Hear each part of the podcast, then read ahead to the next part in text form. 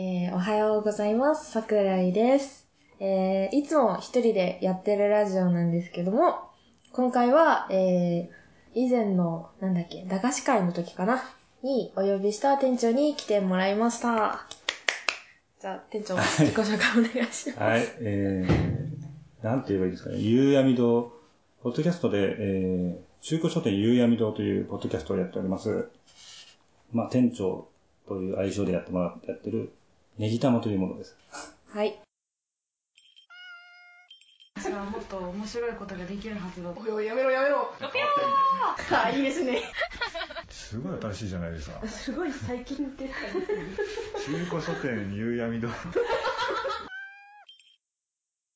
えー前回は駄菓子会ということでさっき今言ったんですけども、えー配信されたのが5月頃で、まあもう3ヶ月以上経って、今またね、録音という感じなんですけども、まあ、夏もう終わりということで、なんかしましたか？この夏なあ、もう分かってるじゃないですか。何もしてないですよ。何もできないもんだって、仕事も忙しいっていうのもありますけど、はい、なんかね、普段から夏だから何かするっていう感じの人間じゃないので。まあ、それは私も、今年の夏そうはで、すね。夏らしいことは何もしてないですね。うんただね、あれなんですよね。最近、ポッドキャストをやり始めて、まあ半年ぐらい経つんですけど、まあその流れで、ツイッター、まあもちろんツイッター自体はもうすごい昔からやってたというか、はいまあ登録だけはしてたんですけど、まあ実際に見るようになったのがもうここ1年とかなんで、うん1年とかもう本当にアカウントを作って、はい。っていう感じなんですよね。なんで、なんかこう、いろいろツイッターアカウントとか、ツイッター見るわけじゃないですか。はいいろいろ夏にこういうことやってますよとか、ポッドキャスト、他の人のポッドキャストを聞いてて、ああ。いろんなとこ行きましたよって聞くと、ああ、夏なんだなと思いますね。そうですね。なんかお祭り行きましたとか、あの、みこし担ぎましたみたいなとそうかね。ですね。聞くともう、ああ、夏楽しんでるなみんなと思いながら、インドア派なんで、そうですね。ずっとあの、引きこもってます。もう花火、花火だ、花火だって言ってるのを聞いて、はー、はーとあなんか、遠くの方で花火ドーンって音するけど、別にいいや、みたいな。そうですね。で花火、あ、この話って大丈夫ですか？はい。花火ね、花火でいつも思い出すのがあるんですよ、俺のはい思い出で。で結構ね、青春なんですけど、なんか、高校の時に演劇部で、演劇部だったんで合宿とかやるじゃないですか。はそのね、合宿で、まあ、視聴覚室、視聴覚室が角にあって、一番ちょっとこう高いところにあったんですよ。で、そこで、なんかこうやってた時に、ちょうどなんかどっかでやっぱ花火やってたらしくて、はい遠くの、本当に遠くだったんですけど、遠くの方にこう花火が上がってて、まあ音はほとんど聞こえないんですけど、あれを見た時にね、ああ、青春してるなって思いましたね。なんか、い。そうですそうみんね。なそうなんですよ。うん演劇部で芝居してて、ちょっとパッてこう、暗幕で大体閉めてやるんですけど、パッて開けたら、お、花火だ いいですね。青春ですね。なんか学生時代のそういう、なんだ、花火とかって、こう、思い出に残るんですよね。そうなんですよね。しかもなんか一緒のことをやってる仲間と一緒に見たりとかしてるっていうのが、んしかもそのみんなでやりたい、まあ部活なんてやりたいと思って集まってる人間が多いので、で、まあ特に何もこう、生活的なことは考えないので、楽しくやってるわけじゃないですか。そうですねまあもう純粋に物を作ったりとかしてるのに集中してるところで、こうみんなで、まさに頑張ろうぜって言って集まっている合宿の時に、で周りも暗くて、いい感じになってる時に花火が見えてっていう。ああ、もう思い出ですね。思い出ですねですね。はい、えー、なんだっけ。はい。えー、今回、なぜね、店長呼んだのかっていうと、えっ、と、私のラジオが、あの、読みたい本とか、やりたいことを、とか、まあ、紹介するラジオなんですけども、今回ね、ゲストの、その、えー、店長さんの読みたい本を一緒に紹介しようじゃないかと思って、お呼びししました。はい。はい。じゃあ、えー、店長の読みたい本の、えー、タイトルと作者をお願いします。はい。えー、まあ読みたい本ですよね。はい。アックスでいいんですよね。アックスで AX じゃないですね。アックス。はい。作者は伊坂、伊坂幸太郎さんの作品ですね。はい。えっ、と、出版の方が、角川から出てまして、定価が、まあ、1500円プラス税となってます。で発売日が2017年の7月28日になってますね。今年発売ということで。で、まあ、これ、し調べたんですけど、シリーズものの最新作、第3弾らしいですね。はい。ここ俺の、俺のパートなんですね。はい。まあそうですね。まあいわゆる殺し屋シリーズって言われるシリーズですね。はい。まあ、一番有名なのは多分グラスホッパーだと思うんですけど、うんうんうん 失礼しました。グラスホッパーは、はいえっ、と、魔王っていうコミックスの中にもキャラクターが出てきたりとか、まあ、コミカライズもされてるので、グラスホッパー自体が。まあ、そこから始まって、まあ、まあ多いですね。マリア・ビートルは、はいまあ同じ世界観で繋がってる、まあ殺し屋が、まあたくさんいて、まあ殺し屋のお話ってことですね。はい。で、今回のアックスに話は繋がっていくというか、はい。まあ同じ感じの空気を持ちつつって感そうでね。じですすかね。タイトルも多分グラスホッパー、マリア・ビートル、アックスって全部虫の名前になってると思うんですよ。虫の、虫というか虫つながりになってると思いますうんうんうんうんね。アックスは多分、アックスはカマですよね、多分。そうですね。あ、でも名前がなんかそういう感じの登場人物が。出てくるんで。マリア・ビートルは、マリアっていうキャラクターがいて、それの、うんうん忘れちゃったな。その中ね、それにの下で働いてる人の名前があるんですよね。えー、そうなんです。そう。マリア・ビートルですね。あこっちこれ見なくてもいいのか。資料ありましたね。失礼しました。わざわざ作っていただいたのでこれ。ですね。これマリアがいて、えー、マリアの下で働いてる主人公が多分そういう虫みたいな名前だと。あ、テントウムシみたいな名前ですよね。テントウムシですね。テントウムシ七？これ七億のそうか。テントウムシと呼ばれてるってことですね。で、テントウムシがなんとかビートルって言うんですよね。なぜか忘れちゃいましたけ？ど。何でした？はい。はい。はい。はい。はい。えー、じゃあ、ちょっと、えー、まあまあまあ、これが私のラジオのクオリティなんで、えーもう、夕闇堂クオリティでもありますからね。そうですね。こっちにちょっと入ってきてる感が。俺が来るとね、夕闇堂の夕闇に紛れちゃうんで。そうですね。特殊な力で。そうですよ。はい。えー、じゃあ、アックスのあらすじをを読ませていただきます。はい。えー、最強の殺し屋は共済か。物騒な奴がまたあら現れた。新たなエンタメの可能性を切り開く娯楽小説の最高峰。えー、カブトっていう名前ですね。は、超一流の殺し屋だが、家では妻に頭が上がらない。一人息子の勝美も呆れるほどだ。カブトがこの仕事を辞めたいと考え始めたのは、勝美が生まれた頃だった。えー引退に必要な金を稼ぐため仕方なく仕事を続けていたある日、爆弾職人を軽々と始末した兜は意外な人物から襲撃を受ける。こんな物騒な仕事をしていることは家族はもちろん知らない。えー書き下ろし2編を加えた計5編。シリーズ初の、まあ、連作集、短編集みたいな感じですね。になってます。で、これね、登場人物が結構特徴ある感じなんですけども、まあ、アックスに出てくるキャラクター多分他にも出てくると思うんですけどね。まあちょっと4人紹介します。はい。えー、まあ、えーさっきのあらすじに出てきたんですけども、カブトっていう名前の殺し屋ですね。えー業界でも一目置かれる一流の殺し屋、極度に妻を恐れる共済家、えー普段は文房具メーカーの営業社員で、えー特定の武器は使わず驚異的な身体能力で相手を圧倒する。他人の感情をうまく理解できない。はい。で、勝美ですね。はい、えー、勝美は、えー、カブトの一人息子。えー、第1話の、えー、アックスでいいのかな ?AX って書いてアックス。では、えー、大学受験を控えた高校生。母の機嫌の雲行きが怪しくなると絶妙なフォローで父を助ける。だが父と母どちらの味方にもなるので油断大敵と。で、妻が、えー、共働きで朝早くから働いている。言葉の裏のメッセージに敏感で、表しかないメッセージに裏を見つける天才とカブトは思っていると。で、まあ、カブトの、なんだ、仕事の仲介役みたいな感じで、医師が出てくるんですけども、でその医師が、えー都内のオフィス街に診療所を構える医師で、えーカルテに標的の情報を記し、カブトとは医療用語に偽偽 偽装した不調で仕事のことを話すと。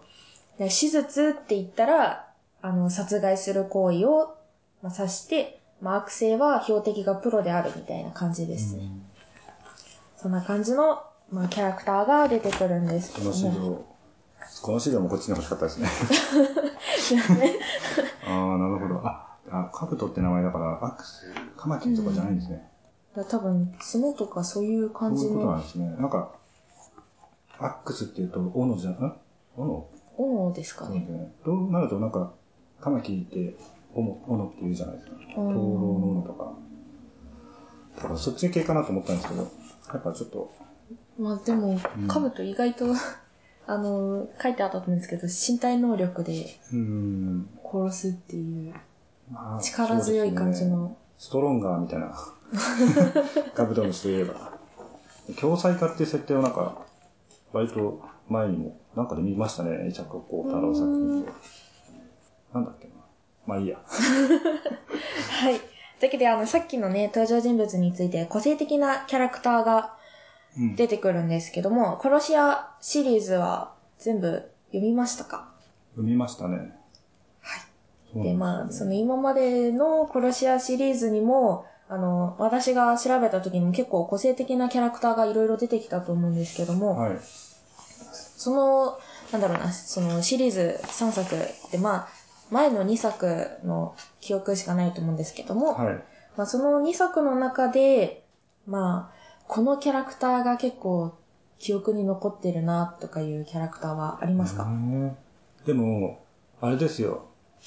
もうキャラク、なんか、キャラクターの作り込みというか、伊坂幸太郎作品って、その作品自体のその話の流れもすごい秀逸だったりとかもするんですけど、もうキャラクターの作り方がすごく独特で、まあ、そうです。魅力的なキャラクター多いんですよね。うんだから、これって言われるとね、難しいんですけど、そうですね。書いてて全員特徴があって、あの、資料作ってるんですけど、うん今回、あの、ね、マリアビートルとグラスホッパーのはい。資料を作ってて、で、こう、いろいろ、まあ、みんな殺し屋だったり、なんか情報屋とか、そういう感じで、まあ、そこも、職業もやっぱ特徴あるものもあるし、それ以外のところでもやっぱ変な特殊な性格をしているね。キャラクターとかもいるんで、基本的な構造は、まあ大体殺し屋のメンバーと、まあ仲介の立場の人間と、うんで、えー殺そうとしてる人と殺される側の人っていうのがあって、まあそれの攻防ですよね。マリア・ビートルなんかは結構、なんか登場人物が 結局みんな殺し屋みたいな 展開にもなるんですよね。なんか普通っぽい人が出てきたなと思ったら結局殺し屋の一部だったりとか、うんまあ、そあー、俺適当なこと言っちゃったかもしれないけど。そうなんですよね。で、えっ、と、作品の構造も結構特殊で、まあ、大体こう、伊坂作品では割とありがちなんですけど、そのシシーンごとに、うんうんあの、キャラの視点が、はい。そのキャラクターに映るという形。うんなんで、こう、テントウムシだとテントウムシのハンコを押してあって、そこからが先はテントウムシの視点になってる。視点で書かれてるってことですね。視点が変わるんですね。果物ってなってるやつは、まあ、ここで出てくる多分レモンとみかんの話の、はい。レモンとみかんっていう名前の殺し屋ですね。はい。で、このレモンとみかんの、は、俺がすごい好きな理由と、好きなんですけど、はい。好きな理由として、この、レモンの方ですね、ここに書いてあるので、はいえー、トーマス、機関車トーマスが好きで、機関たす、機関車トーマスの話をすごいするんですよ。うんでもこれの影響で、もうトーマスのスタンプ買ってますからね。ええそうですよ。いいですね。買ってますよ。で、なんか、なかなか思いつかないですよね。トーマスが好きって。そうなんですよね。殺し屋でトーマスがす好きで、でトーマスの、トーマスのキャラクターもそうなんですけど、ああ、ちょっと出せないな。ななんだっけな。そう、なんか、トーマス、俺もトーマス説明できないですね。なんかちょっと影響を受けてね、ちょっとずら、その時は調べたんですけど、ちょっと前になっちゃって忘れちゃったな。はいまあそこはあの、後日でも私のラジオで後付けで 説明するんでも大丈夫なんでこ。れが夕闇堂のクオリティなんで。そうですね。いいですよ。もう最初からちょっとだけ傷跡を残して、気になったら勝手に調べてっていうのが、そうですね。夕闇堂スタイルなんで。そうですね。はい。はい。な、詰まっちゃった。ちゃった。はい。じゃあ、あの、キャラクター以外でも他になんか、このシーンが好きとか。そうですね。まあ結構殺し屋がテーマになってるので、あの人の死とか、はい。そういうものの扱いが結構、ななんですかね、繊細に描かれてたりとかしてて、まあマリアビートルとかは結構ね、なんかすごい、まあ王子っていうやつがいるんですけど、はい。なんか、まあ、狡猾な中学生ということなんですけど、中学生なんですけど、すごい頭が良くて、はい。まあ、これは、この人は全然殺し屋でも何でもないけど、もう日常的に人を殺しているというか、殺してるっていうよりも、死ぬように仕向けているという感じの人で、はい人を殺す、だから罪に問われないように人を殺すことができてる人なんですよね。で、それに対する最終的な、まあ、結論がどこにつながるかっていうのは多分、まあ、伊坂幸太郎氏の、はい。まあ、書きたいことにつながってるんだとは思うんですけど、うん結構ね、この人の作品を読んでいくと、な、なんだろうな、誰が悪いのかいいのかっていうのは、うん。実際にはちょっとよくわからないんですけど、っていうのが多いんですよ。そうですね。ただ、お前は許さないみたいなのとかもあるので、そうですね。この殺し屋シリーズもなんか、何でしたっけ？両方ともなんか復讐みするみたいなスそうですね。トーリーですよね。そうですね。うん。基本的に人の生き死にとか、殺し、はい殺す殺さないとかっていうのは、まあ、ななんですかね、そのな、誰かがどうこうっていうよりも、はいまあ実際に殺し屋っていうさ仕事自体が、自分の思念で殺すわけではないから、うんあ殺される側がどういう人間なのかあんまり気にしてはいないんですけど、うんうんまあしょうがないですよね。仕事なんでお金もらってやるもんなんで。はい。それに対して、やっぱり、ただそれだけを楽しませるというわけではなくて、まあ、殺される側に殺される側の理由があったりとか、まあそういう、なんか、そういうところをきちんと、なんか書いているというか、はい。はい。そうなんですよね。そうですね。まあ伊坂幸太郎作品は私、死神の制度しか読んでないんですけど、こう死に関して書くことについてはすごい繊細なそうですね書。き方してると思うんでね、まあ、ぜひ。あ でも結構サクッと死んじゃったりとかするんですけどね。そうですだから。結構、なんですかね、濃い味付けのキャラクターが多いんですけど、もうそういうキャラクターも、まあ終わるときはサクッと終わってしまったりとかするようになってるんで、まあちょっとね、まあ嫌だっていう人もいるとは思いますうけど、ん。なかなか刺激的な作品で、だから本当にみかんとレモンとかも、まあ、殺し屋、あー言えないですね。展開に関わることなんで。すごい、だから、キャラクターがすごい好きになっちゃうと、後半、あ、あ辛あ、くなっちゃもったいうないなと思うんですよ。だから結局、続編に出てこないキャラクターっていうのは、その作品中で、あっていうのがあるんですよねっていう。だから実実際この、グラスホッパーに出てきてるスズメバチっていう人が、実はこのラリアビートにも出てるとかっていうのがまあ朝顔とかも出てますけど。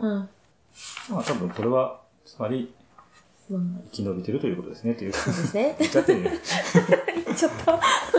で まあでも、はい結局主人公とかも、なんか、グラスホッパー自体はなんか変な終わり方でどうなってるのかわかんないけど、なんか、どうなってんだろうな。出てくるんだっけな。出てこなかったっけ？忘れちゃった。まあでも、アックスもね、きっと多分、その前作のキャラクターがどっかで出てくる。まあ、今回あの、調べたところだと、ちょっと4人しか紹介されてなかったんですけど、まあ、伊坂もしかしたら出てくるかもしれない作品は同じシリーズのシリーズというか同じ出版社のうん。シリーズには同じ、から別の作品のキャラクターがちょろっとだけ出るとかっていうことをやってるので、はい。まあうん、出てくると思うんですけど、まあ、それも楽しみに、そうですね。アックスをぜひ読んでみてくださいとねいう感じですね。はい。はい。俺はそれ、本当にそれが好きで、そういうの、そういう設定が好きで、なんとなく若い人にだけ分かるっていう設定なんですけど、まあ、そのために俺、伊坂幸太郎作品を1から読み始めました。わざと1から読んで、うんうんあの、全部こう、お順を追って読むことで、はい次の時出てた、から時間軸通りに読むことで、次の時に出た時に、あ、これはこれのことなんだなっていうのが分かるように。結構ね、読む順番違うと気がつかないとかもあるので。はい。はい。はい。はいはい、行きますけど大丈夫ですか？